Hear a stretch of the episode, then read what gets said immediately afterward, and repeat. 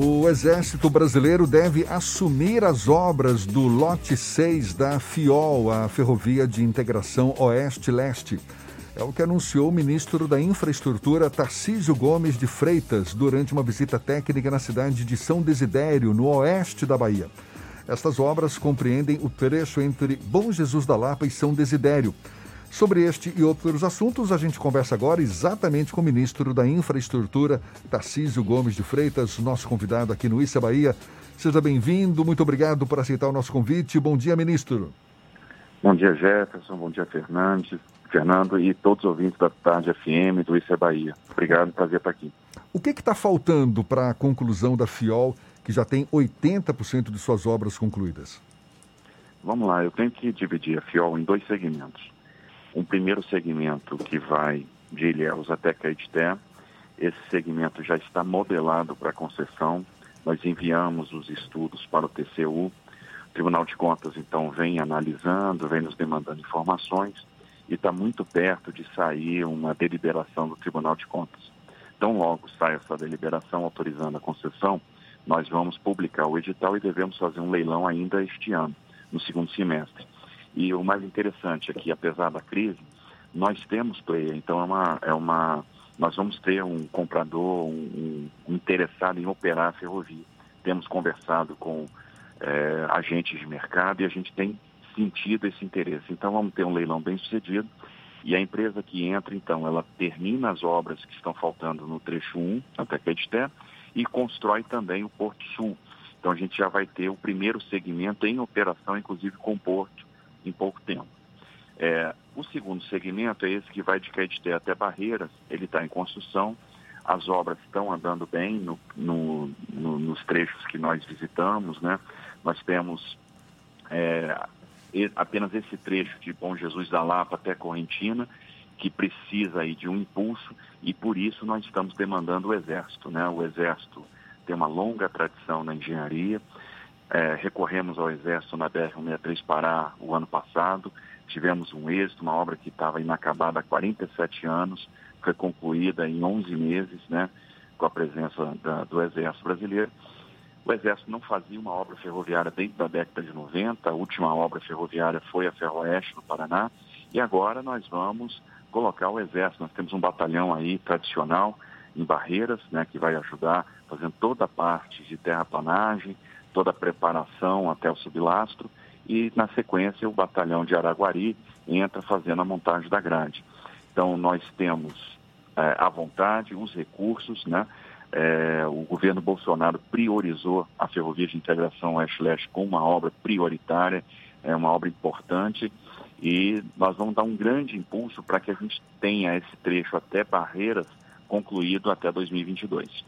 Ministro, a licitação para a conclusão das obras da FIOL, que é um processo que já vem se arrastando há muito tempo, aqui na Bahia, por exemplo, a CBPM, que é a Companhia Baiana de Pesquisa Mineral, já realizou várias ações junto a lideranças empresariais do Estado, como a FIEB, a Federação das Indústrias, FEComércio, Federação do Comércio, a Federação da Agricultura, também a Associação de Agricultores Irrigantes da Bahia, a Associação Baiana de Produtores do Algodão, enfim, para que essas mesmas entidades encaminhassem ofícios ao Tribunal de Contas da União, demonstrando exatamente o interesse na conclusão desse processo licitatório da FIOL.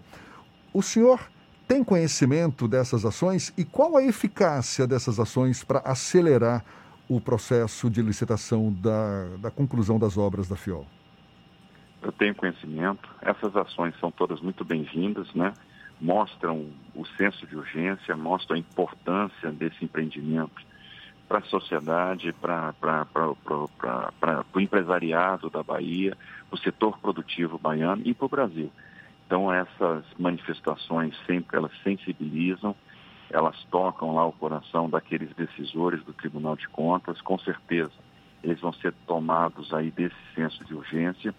A gente está em conversas com o tribunal, as conversas têm sido excelentes o tribunal ele tem compreendido a importância de a gente alavancar investimentos de infraestrutura, como isso vai repercutir no emprego, como isso vai repercutir na renda, né, na, na produtividade. Então, nós temos um desafio econômico, que é o desafio de aumentar a nossa produtividade, e esses empreendimentos de infraestrutura são fundamentais.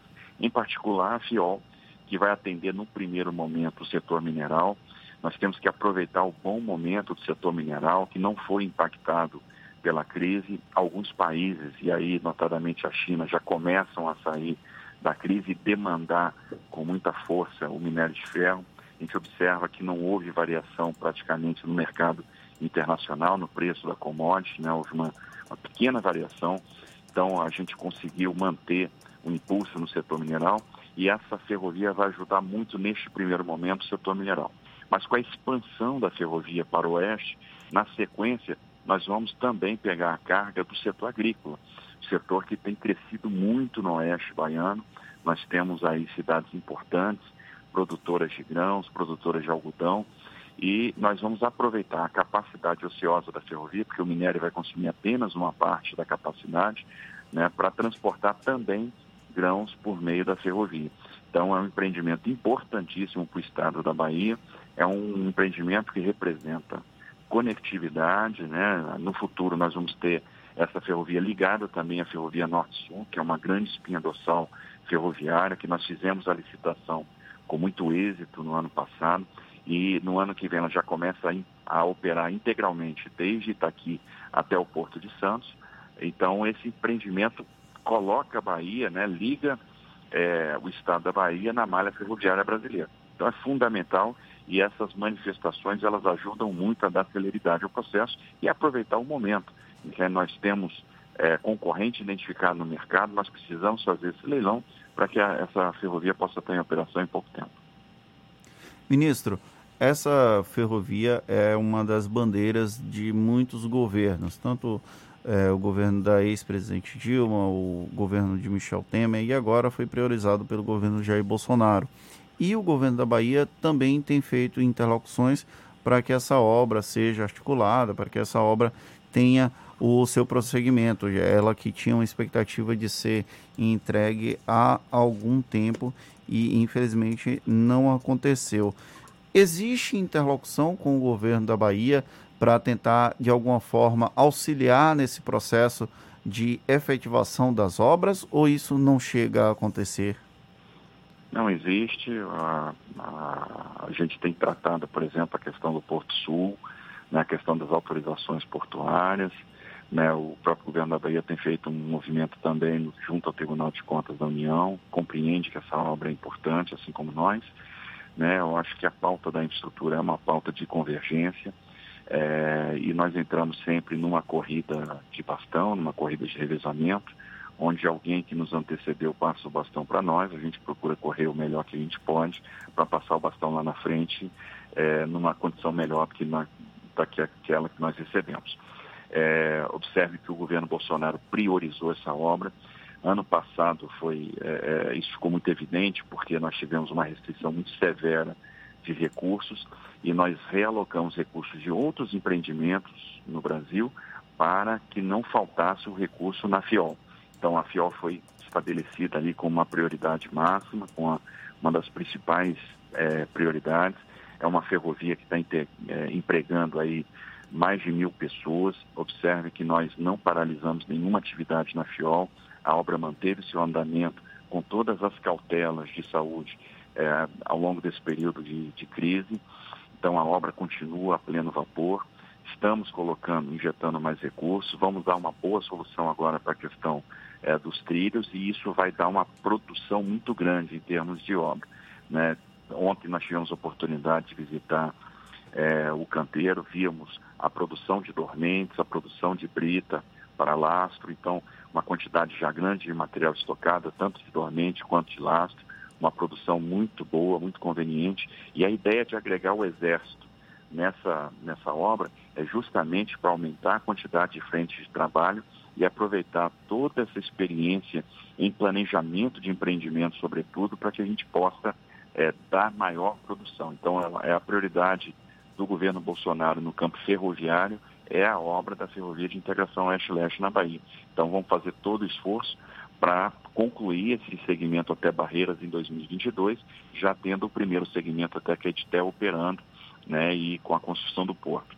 Então, a, eu acho que é, é, um governo que veio para concluir coisas que estavam inacabadas, que assumiu essa responsabilidade, que sabe que é necessário a gente dar continuidade. Então, o governo dá continuidade, né, que se encarou em infraestrutura como uma questão de Estado. E assim nós fizemos na BR-163 Pará, que nós concluímos uma obra de 47 anos, nós vamos fazer também na FIOL e a gente vai ver essa obra andando aí a passos largos. Ministro, o governo coloca como prioridade a conclusão da FIOL, agora em 2020, com o processo de licitação, enfim, e, e, certamente um dos objetivos é aliviar antigos gargalos logísticos que o Brasil ainda tem no escoamento de produtos, enfim. E também atrair novos investimentos para o país. Agora, como é que o senhor avalia essa insegurança jurídica? Digamos também, a, a, necessidade de uma composição de uma matriz de riscos que seja interessante para os investidores no momento em que o Brasil se revela um pouco fragilizado nesse ponto em relação a uma política não muito uniforme e que possa representar segurança para os investidores. É, observe que no setor de infraestrutura a gente tem dado todas as demonstrações de segurança. Estamos atravessando uma crise sem precedentes, mas mantendo e respeitando os contratos. Isso, na ótica do investidor, é fundamental. A questão da previsibilidade, do respeito ao contrato. Então, observe que as concessões continuaram funcionando, é, os contratos estão sendo respeitados. Já sinalizamos que vamos encarar a questão da pandemia como uma questão de caso fortuito, força maior que é, ataca frontalmente as demandas, então vamos iniciar um movimento de reequilíbrio econômico-financeiro dos contratos. Hoje nós temos avançado muito na estruturação, então eu diria que nós não temos simplesmente é, o maior programa de concessões do mundo, mas nós temos o programa de concessões mais sofisticado do mundo pela forma como nós estamos fazendo a estruturação e como a, pela forma que nós estamos tratando os riscos. Diversos riscos que eram identificados pelos investidores estão sendo tratados no contrato, como, por exemplo, o risco cambial. A gente está utilizando um mecanismo de outorga variável para amortecer variações de câmbio. Então, a gente trabalha com débitos e créditos numa conta gráfica para fazer com que esse risco cambial seja diluído ao longo do tempo. Nós estamos tratando o risco ambiental, nós estamos tratando o risco das desapropriações. Então, temos uma matriz muito equilibrada que já circulou entre os investidores do mundo. Temos recebido feedbacks extremamente positivos. É, nesse período, nós fizemos reuniões aí com centenas de fundos de investimento é, do Brasil e do exterior né, eventos organizados aí pelos principais bancos de estruturação do mundo e as respostas têm sido muito positivas, o que nos permite olhar para frente e lançar editais de licitação na certeza que esses editais vão ser bem sucedidos. Nós vamos ter é, realmente interessados. Existe no mundo muita liquidez, essa liquidez obviamente agora está adormecida, os investidores estão cautelosos, procurando opções de menos risco, até que eles enxerguem uma opção que ofereça realmente uma remuneração adequada para a situação que nós estamos tendo. Então, nas estruturações, nós é, é, gastamos muita energia para ter uma matriz de risco muito equilibrada, tratamos os principais riscos, estamos sendo conservadores na questão do CAPEX, né, na questão do investimento e na questão também da demanda, de maneira que cada projeto nosso tem um upside, ou seja, havendo eficiência, nós vamos ter condição de alavancar retornos. Né? Então, um bom operador ele vai ter condição de é, auferir maiores retornos. E a gente tem um cenário de depressão no mundo. E com essa depressão, a gente está tendo uma queda mais acentuada da taxa de juros. Então, com os juros muito baixos, essas opções de investimento que nós estamos colocando, que podem remunerar 10, 11, 12% ao ano real, elas se tornam muito interessantes e sem par no mundo. Em alguns setores da infraestrutura, praticamente nós seremos os únicos vendedores, uma vez que vários países tiraram seus projetos da praça. Então, nós vamos aproveitar essa oportunidade para trazer o investidor para cá e fazer com que a infraestrutura seja uma grande alavanca. De retomada do crescimento e de geração de emprego. Para a gente encerrar, ministro, qual a previsão que o senhor faz para a conclusão definitiva das obras e o funcionamento efetivo da ferrovia? Bom, a gente agora é, deve fazer então o leilão da, do primeiro trecho da FIOL no segundo semestre. A gente prevê que deve fazer esse leilão em outubro, novembro. É, então a gente assina o contrato no início do ano que vem. Essas obras vão começar, é, então, é, a gente vai ter a conclusão desse primeiro trecho e a construção do porto. Então é algo que em 2023, 2024 a gente já deve ter a primeira operação, né? Porque o porto vai levar também uns, um ano e meio, dois anos de construção então a gente imagina que em 2024 vai estar operando. Ministro... E as obras do trecho 2 a gente deve concluir até 2022. Então, é, no que diz respeito, mas a gente vai ter feito a licitação no trecho 1 e concluído a obra do trecho 2 até 2022. Ministro da Infraestrutura, Tarcísio Gomes de Freitas, muito obrigado pelos seus esclarecimentos e um bom dia para o senhor. Olha, um bom dia, obrigado pela oportunidade.